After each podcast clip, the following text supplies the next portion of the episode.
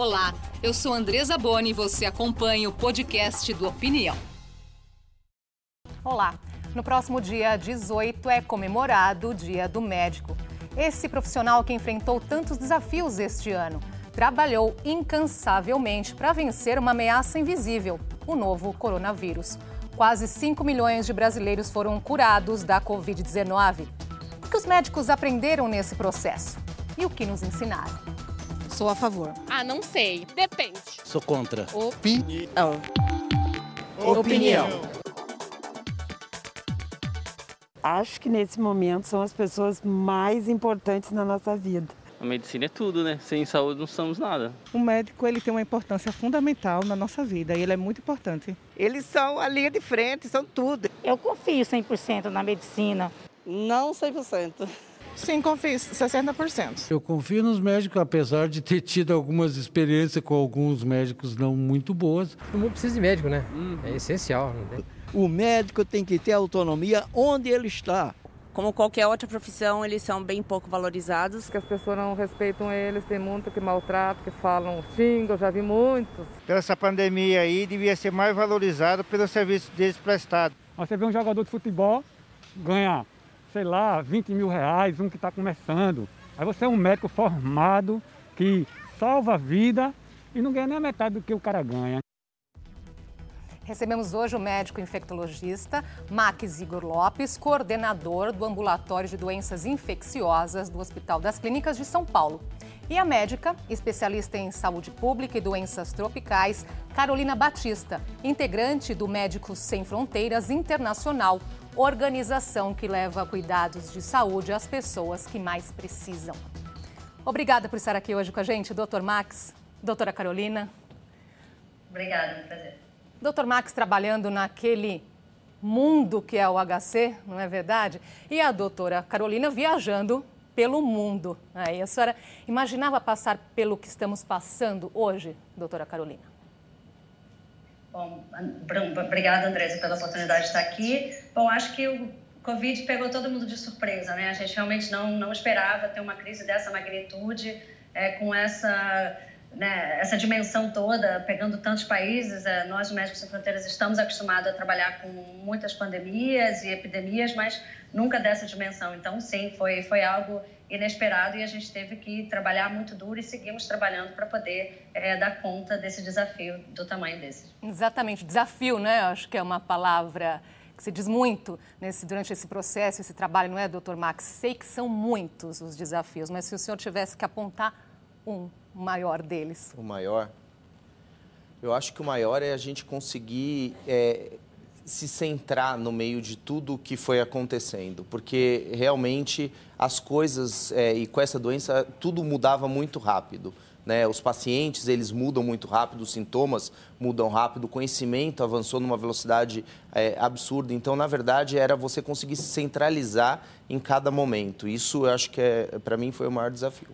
Nós vamos falar aqui, lógico, ao longo do programa, esses desafios por conta da pandemia, mas também da profissão de médico. A doutora Carolina, antes de se tornar médica, fazia, era engenheira química, não é, doutora Carolina? E depois resolveu dar, resolveu dar uma virada justamente quando conheceu os Médicos Sem Fronteiras. Como é que foi essa virada? E como que a senhora pensou aí, não, é, quero mudar o, o rumo e é isso que eu quero fazer da minha vida? É, bom, eu acho que eu tive muita sorte de, de, de, ter tido acesso, né? Foi uma revista, ou seja, graças aos jornalistas, né? Eu tive acesso é, a ler uma matéria que, que mostrava duas médicas que estavam trabalhando na África e aquilo para mim foi, bom, assim, uma, uma visão. Falei, nossa, eu quero poder fazer isso e para mim ter entrado na medicina é, foi de fato um, um objetivo que é, traçou toda a minha trajetória de vida, né, para ser médica e depois eu entrei é, no Médicos Sem Fronteiras, realizei o meu sonho, hoje é, faço parte da organização e com, enfim, então acho que a minha vontade, né, de, de contribuir para o mundo e fazer do mundo um lugar melhor é, é, se materializou com aquela organização que tornava aquilo verdade com um impacto tão grande na vida Sim. das pessoas e que hoje eu tenho a, a felicidade de é, testemunhar no meu dia a dia com a organização, né? Quando a gente escolhe uma, profissão, não imagina o que virá pela frente, não é, doutor Max? E aí, nos dias mais difíceis durante esse ano, o que, que te faz pensar eu escolhi a profissão certa? Eu acho que muito do, do médico é você entender que você faz diferença. Né? Acho que qualquer profissão você sempre faz diferença. Mas quando você é médico, isso é muito próximo. Né? O efeito do que você faz ou do que você não faz, às vezes é direto.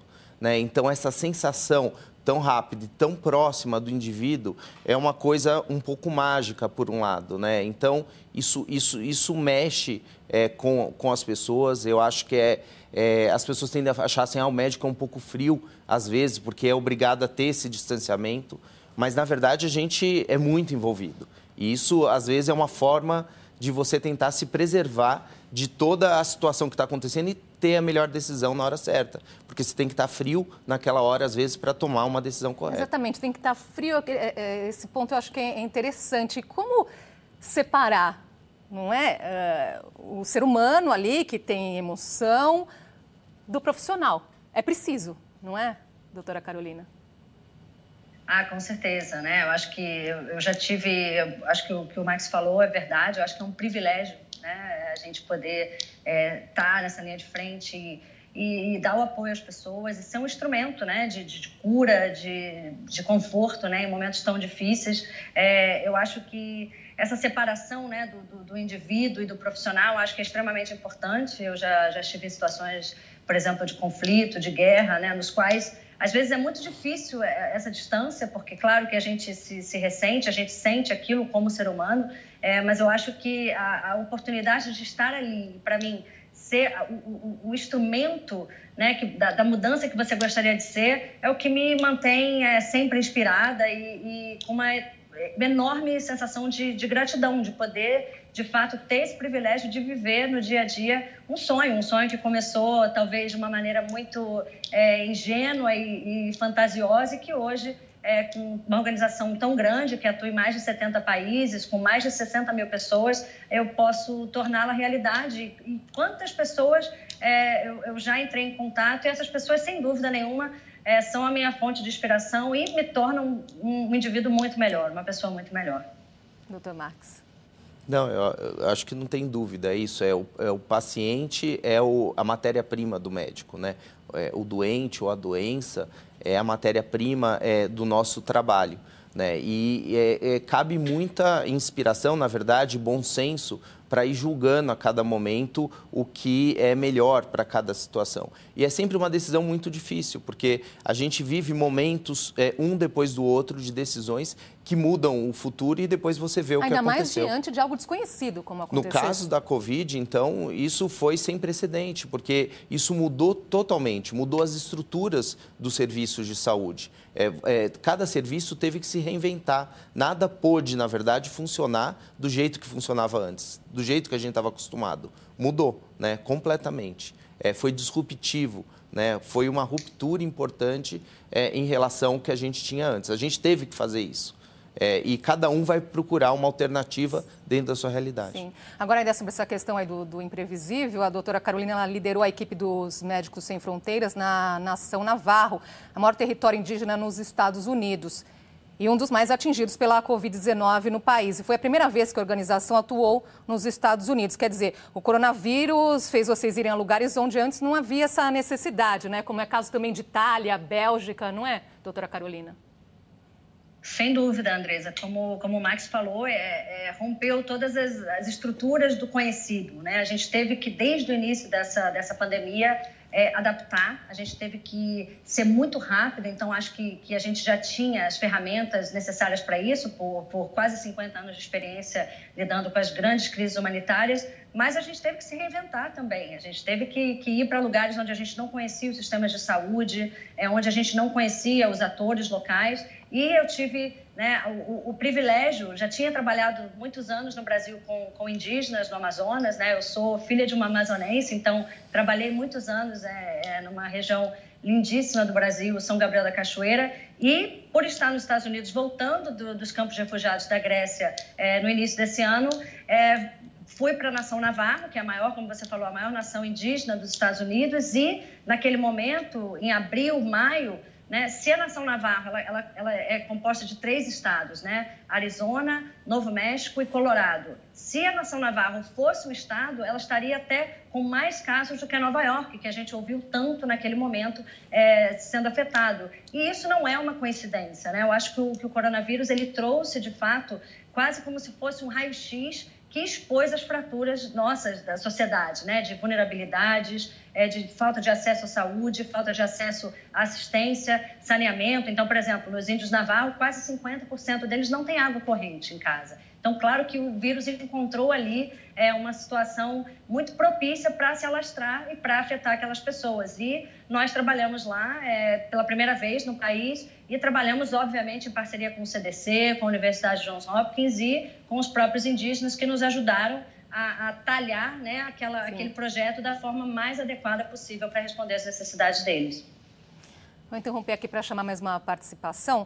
Milhões de brasileiros foram curados pela Covid-19, pessoas como a Carolina Ferreira, que esteve internada 22 dias na UTI. Eu nunca achei que eu iria pegar, sempre achei, a gente sempre acha que vai acontecer com os outros, não com a gente. Eu lembro muito é, das conversas, eu escutava tudo durante a UTI. Eu tenho flashes de acordar e ter os médicos conversando comigo, que foi uma coisa que me deu muita força. Uma médica em especial, ela, ela chegava bem perto de mim e ela falava assim, Carol, é, não desiste, seja forte, aguenta. Carol, a sua família está em oração por você. E lembrar disso, na verdade, me emociona, porque eles me tratavam assim tão bem, com tanto carinho, olhando nos meus olhos, sabe? E eu pensava assim, eles são heróis. E tem gente que acha que herói tem que usar capa. E para mim não. Para mim os meus heróis, eles usam máscara e jaleco, porque salva, salvaram a minha vida. Então, esses são os meus heróis. Se eu estou aqui hoje, é graças a eles, sem dúvidas.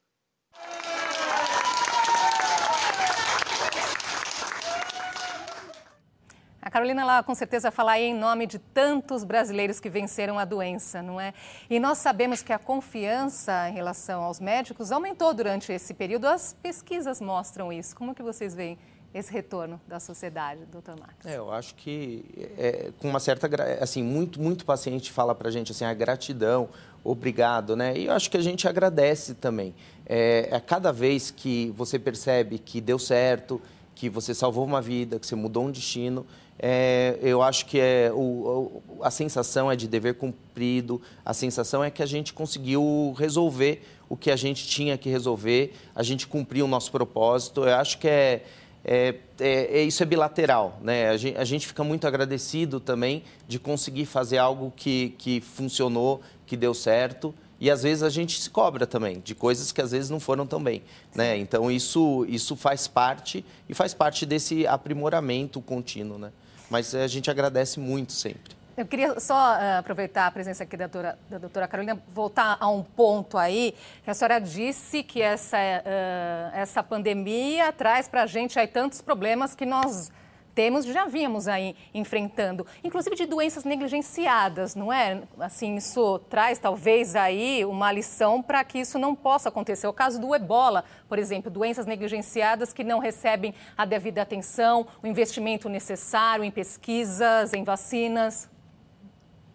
Ah, com certeza. É, acho que essas doenças hoje, bom, se, se, há um tempo atrás a gente para falar de doenças infecciosas, pandemia, era algo assim, uma, uma conversa que a gente só tinha entre especialistas ou pessoas da área, hoje é um assunto que está no mundo inteiro, né? Todo mundo hoje fala sobre acesso à vacina, sobre medicamentos, sobre estudos clínicos, né? É, hoje virou um assunto muito em voga. Eu acho que isso, eu vejo isso como uma oportunidade é, extremamente importante da gente retomar certas discussões sobre é, o papel das parcerias para a gente desenvolver medicamentos, para desenvolver é, vacinas, né? E, sobretudo, o que a gente tem falado muito em Médicos Sem Fronteiras é que, é, seja o momento que for, quando, por exemplo, uma vacina estiver disponível, ela tem que ir para aqueles que precisam e não para aqueles que podem pagar. Né? Então, a, a, definição das prioridades de quem recebe tem que ser baseado nas necessidades e não no poder aquisitivo. Então, isso é algo extremamente importante. A gente tem estado em fóruns internacionais, junto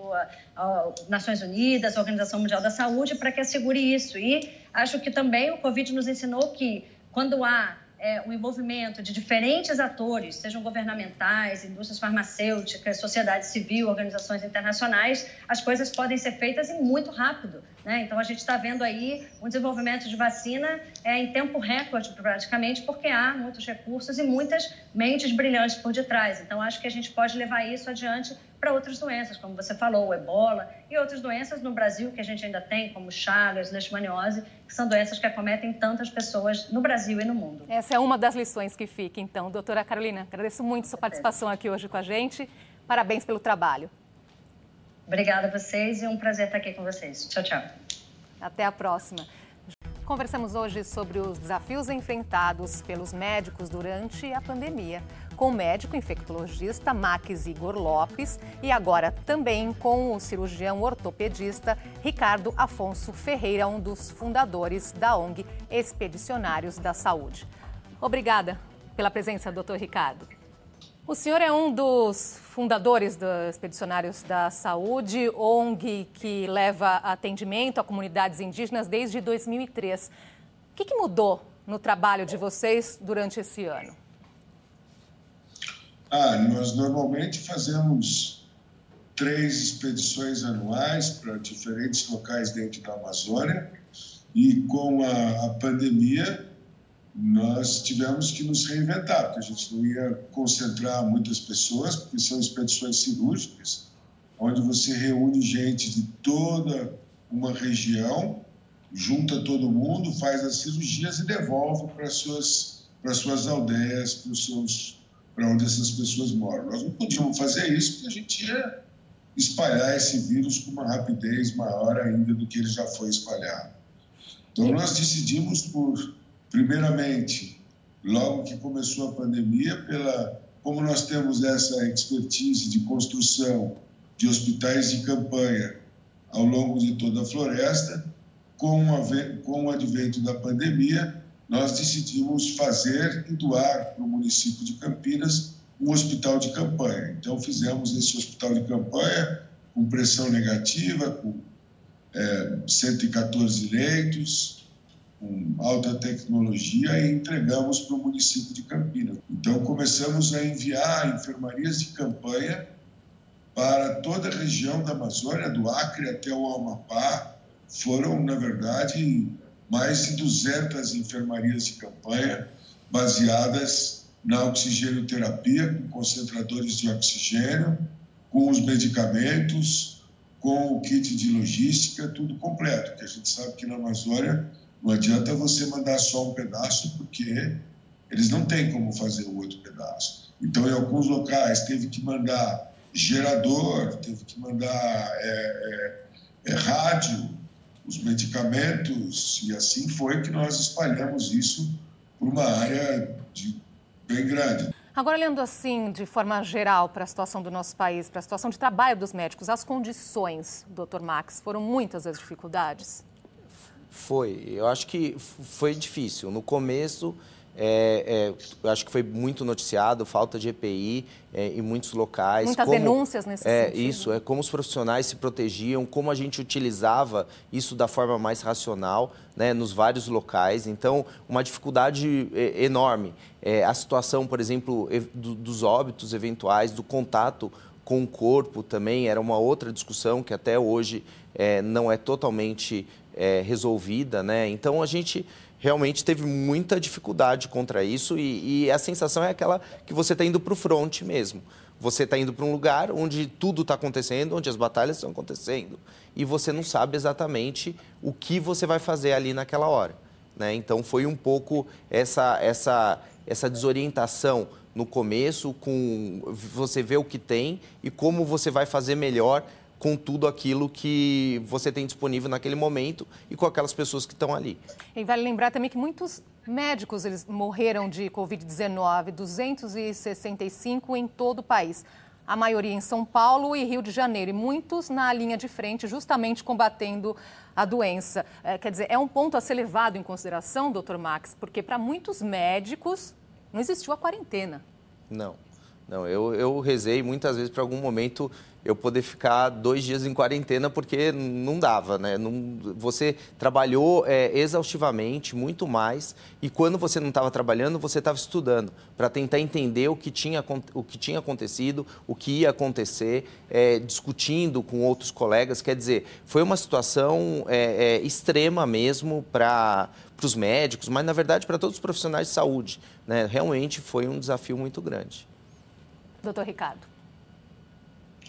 É, não, não, não resta dúvida que essa quarentena eu não vi ela passar muito bem, não. Porque foi trabalho, muito trabalho. Tinha um trabalho aqui em Campinas, do hospital de campanha, tinha o um trabalho das enfermarias lá, tinha um relacionamento com os médicos, tinha um relacionamento com as pessoas que nos doaram, né? E as parcerias todas para estabelecer essa logística dentro da Amazônia para poder levar todos esses equipamentos para lá. Foi foi um, um, trabalho e todo mundo lembrar que expedicionários da saúde 90% é voluntário. Então nós tivemos realmente um movimento desse voluntariado interminável. Começava a se trabalhar às sete da manhã e parava uma, duas horas da manhã. Então era, era muito, muito trabalho nos dois, nos, nos nos dois caminhos, né? no caminho do Hospital de Campanha aqui em Campinas e no caminho lá da Amazônia. Trazer aqui outras opiniões, a repórter Tatiana Bertoni perguntou aos médicos por que eles escolheram essa profissão. Desde criança eu resolvi ser médica, eu passei por uma consulta e meio que me inspirei assim na médica que me atendeu. Que é uma profissão extremamente gratificante, no seu exercício, em que você pode ajudar várias outras pessoas. Sempre gostei de cuidar dos meus avós, dos meus familiares e encontrei na medicina essa oportunidade de fazer o que eu gostava como pessoa para a minha profissão. Toda profissão a gente pode ajudar, mas na medicina a gente consegue ajudar de forma mais direta e o resultado do nosso trabalho é mais concreto. Foi um ano que, que só somou para a gente é, poder estar tá fazendo parte dessa dessa força-tarefa, né? A gente teve muitas limitações, foi bastante sofrimento e eu acho que o pessoal, principalmente quem estava na, na, frente, na, na linha de frente, sofreu muito. Eu acho que fez a gente entender que a medicina, além de ser uma profissão, é uma escolha de vida também. Porque nesse momento a gente teve que se colocar na linha de frente, cuidar de pessoas doentes e cuidar da gente também. Então, é uma pergunta que eu faço a vocês, doutor Max. Qual foi o grande aprendizado? Olha, eu acho que o aprendizado é que a gente não tem limite na vida, né? O limite é a gente que impõe. É, e essa foi uma situação que a gente teve que romper todos os limites daquilo que você conhecia, que você não conhecia, como você se relacionava. Como eu disse em outro momento, assim, você teve que se desconstruir e construir tudo de novo de uma forma diferente, longe daquilo que você estava acostumado da sua zona de conforto. E, diante do desconhecido, muitas vezes a gente erra também, não é, doutor Max? Sim, não tem dúvida. Qual foi o maior erro? Olha, eu acho que foram vários erros eu, eu, eu, é, que foram correndo no caminho por desconhecimento. Eu acho que é, a preocupação da transmissão para o profissional, como você não sabia se proteger no começo, isso acabava limitando o acesso a algumas terapias. É, a intubação era muito precoce é, no começo, é, é, você manejava de forma não tão adequada. Então, assim, você aprendeu, você melhorou. E, e, no final, eu acho que apesar disso, você conseguiu fazer um resultado muito bom. Doutor Ricardo, maior aprendizado. Eu acho que é, um, é erro novo, né? Fazer erro novo. É muito mais, mais legal fazer erros novos do que fazer erros velhos. E agora, durante a pandemia, nós tivemos essa oportunidade realmente de fazer erros novos. É, aprender com a situação, é tudo situação inédita onde você tinha que ponderar, tinha que dividir, tinha que compartilhar, para que a gente pudesse executar da melhor maneira possível. No, na, nas primeiras enfermarias que foram mandadas, já dava, dava muito mais trabalho, mas logo a partir da vigésima por aí, tudo começou a funcionar muito mais rápido e nós aprendemos muito com a própria experiência, porque ela estava ali, né? não tinha saída tinha, não tinha jeito, tinha que fazer. Trazer aqui ainda uma outra questão, que é a síndrome de burnout, que as pesquisas dizem que é maior justamente entre os médicos, ali na linha de frente. Como é que vocês têm feito aí para cuidar da própria saúde, doutor Max? É, eu, eu, é, a sobrecarga é muito grande. Mas eu acho que uma coisa importante, é, quando fala em médico, medicina, é, ou qualquer um na saúde, é vocação. E quando você está naquilo que você tem vocação, você tem prazer com o que você faz. Então, é assim, é, é para mim, eu não costumo sentir tanto o efeito dessa pressão. Mas a pressão, sim, em muitos momentos é grande. Eu chegava a dias, eu apagava, eu acordava no dia seguinte, assim. E a necessidade eu... de se, eh, se, distanciar também dos familiares, não é? Sim, isso, isso foi outro desafio grande, assim, porque a medicina é baseada na confiança e, e eu estava lá um, uma pessoa doente, sem a família próxima, sem saber o que estava acontecendo. Isso foi muito difícil da gente manejar, ainda mais na sociedade é, é, como é a brasileira, onde a família tem um papel tão importante. Né? Então você é, tinha esse cuidado, o contato era pontual, era o contato que foi se aprimorando, depois por vídeo, às vezes por telefone, mas sempre uma situação bastante complexa com o paciente solitário doente no quarto e os médicos ali e, a, e as equipes de saúde todas ali. Pedir agora para vocês me ajudarem no tempo, que estamos chegando ao final. Uh, última palavrinha, então, doutor Ricardo que o senhor gostaria de deixar aqui para as pessoas nesse momento atual que nós estamos vivendo? Acho que os médicos estão de parabéns pelas atitudes que foram tomadas aqui no Brasil e no mundo todo com relação aos cuidados com essa pandemia. E eu acredito que o mundo será melhor. Palavrinha final. Eu acho que a coisa final é não tem como ser médico no Brasil sem levar em conta o Sistema Único de Saúde, o SUS. O SUS é super importante, ele é plástico, ele aceita é, é, contribuição de ONG, ele aceita contribuição individual. Quer dizer, as pessoas, elas todas conseguem trabalhar para um bem comum e eu acho que a gente teve um resultado melhor aqui no Brasil foram muitos infectados, a letalidade foi alta, mas mesmo assim muito mais baixa do que você teve em outros Exatamente. países. Exatamente, olhando e assistindo o que aconteceu aí em outros países, a importância de valorizar o SUS, não é? Isso sim, também foi sim, um alerta nesse sim. sentido, não é? Sim, foi fundamental. Eu acho que a estrutura que a gente tem, às vezes a gente não valoriza aquilo que a gente tem. Com toda a deficiência que se tem no SUS, foi graças a ele que você teve a capilaridade, a possibilidade de prover um cuidado expandido para a população e minimizar em muito o sofrimento dessa pandemia. Sem dúvida. Obrigada pela presença, doutor Max. Doutor Ricardo, parabéns pelo trabalho. Obrigada por tudo. Até uma próxima oportunidade. Obrigado. E a opinião fica por aqui. Nossos programas estão no YouTube. Faça sua inscrição em nosso canal e você também pode acompanhar o podcast do Opinião nas principais plataformas de áudio. Obrigada pela sua companhia. Até a próxima.